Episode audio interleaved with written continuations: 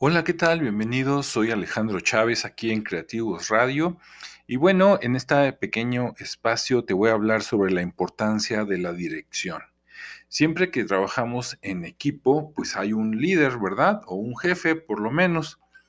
Y bueno, la importancia de la dirección es que alguien debe de decir hacia dónde vamos.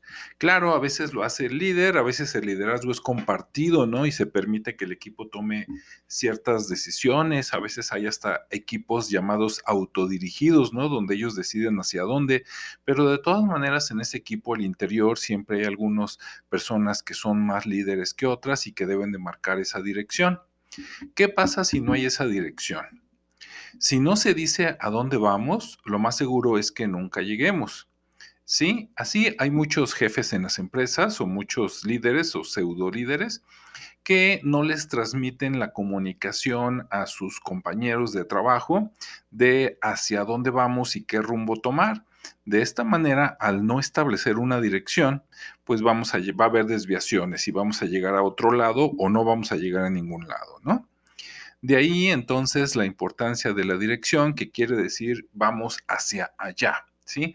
Vamos de frente, vamos a la izquierda, vamos a la derecha o incluso de contar con un número, ¿sí? Tenemos que llegar al millón de ventas, tenemos que llegar a, no sé, a la satisfacción del 90% de los clientes, tenemos que llegar hacia algún lado, ¿no?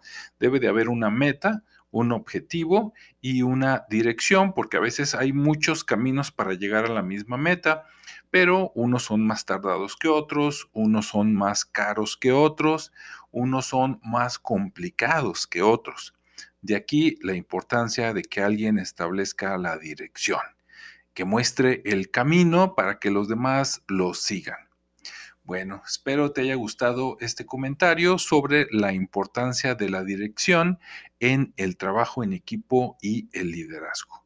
Yo soy Alejandro Chávez y te saludo desde aquí con un fuerte abrazo. Síguenos escuchando en la siguiente cápsula y nos escuchamos en el siguiente.